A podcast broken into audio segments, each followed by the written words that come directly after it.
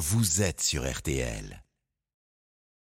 RTL Midi. Pascal Pro et Céline Landreau. La politique et le sport se sont rejoints la nuit dernière dans les rues de Téhéran où l'on a fêté la victoire de l'équipe iranienne 2 à 0 sur celle des États-Unis. Une victoire en Coupe du Monde de football qui va peut-être permettre à l'Iran de sortir de son isolement diplomatique. C'était en 98 lors du mondial en France, rappelez-vous euh, Pascal. La voix de Daniel Bilalian. C'était sur France 2. 24 ans après, les deux nations se retrouvent à nouveau lors d'un mondial et au-delà de l'enjeu sportif d'une possible qualification pour les huitièmes de finale des Américains ou des Iraniens. Il y a ce symbole d'autant plus fort euh, que la situation euh, en Iran reste euh, explosive. Les gardiens de la révolution reconnaissent aujourd'hui qu'il y a eu plus de 300 morts depuis le début des manifestations qui secouent le pays. Bonjour Manas Chirali. Bonjour madame. Vous êtes sociologue, politiste et spécialiste de l'Iran, auteur notamment de Fenêtre sur l'Iran, le cri d'un peuple bâillonné, c'est aux éditions euh, Les Pérégrines. D'abord, pourquoi ce match de foot est si euh, politique? De toute façon, en Iran, tout est politique. Euh, respirer l'air est politique. Donc, c'est tout à fait normal que l'équipe de foot, le match de foot soit politisé dans un pays comme l'Iran.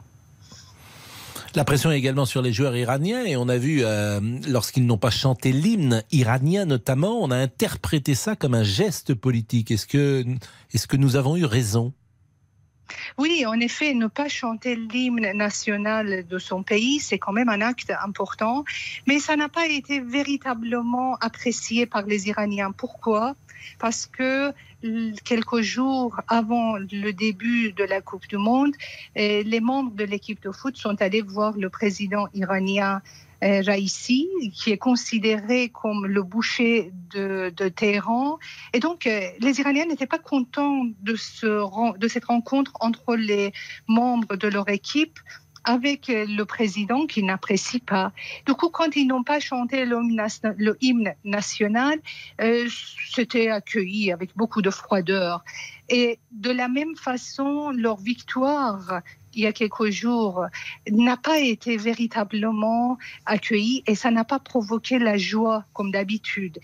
En revanche, pour le match d'aujourd'hui, je trouve que les Iraniens sont très divisés. La moitié d'entre eux, disent qu'il faut soutenir l'équipe de foot. L'autre, ils disent non, ce n'est pas notre équipe de foot. Donc, eh, aujourd'hui, il y a quand même une division très importante dans l'opinion publique iranienne.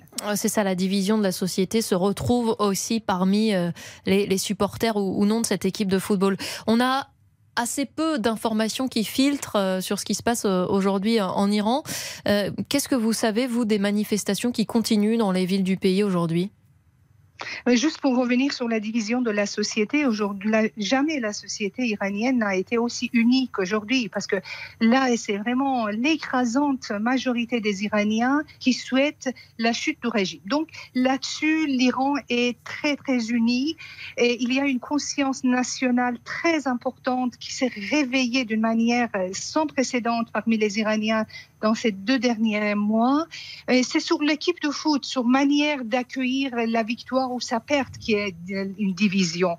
Alors, comment, pour répondre à votre question, comment les manifestations se déroulent Il y a des secteurs de l'industrie, du transport, du bazar de Téhéran qui ont commencé la grève. Cela a donné une nouvelle force aux manifestants.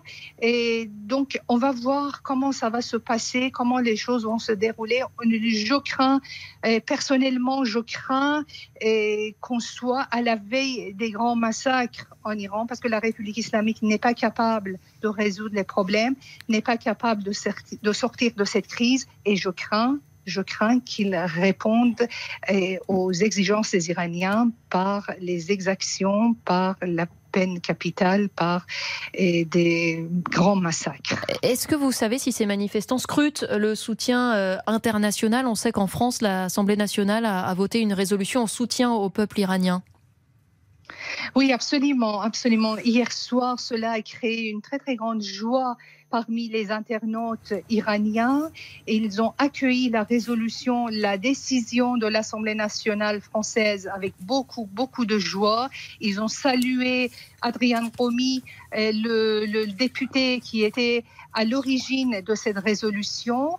Et ben voilà, donc euh, c'était vraiment un acte fort, un signal fort de la part de la France. Et je salue euh, vraiment cette initiative qui avait une portée extrêmement importante pour les Iraniens. Merci beaucoup Manaz Chirali. Je rappelle que vous êtes sociologue politique spécialiste de l'Iran. Je rappelle aussi le titre de votre ouvrage Fenêtre sur l'Iran, le cri d'un peuple bâillonné. C'est aux éditions Les Pérégrines. La voix reconnaissable entre toutes de Claudio Capeo dans une seconde avec Steven Bellery. RTL Midi. Céline Landreau.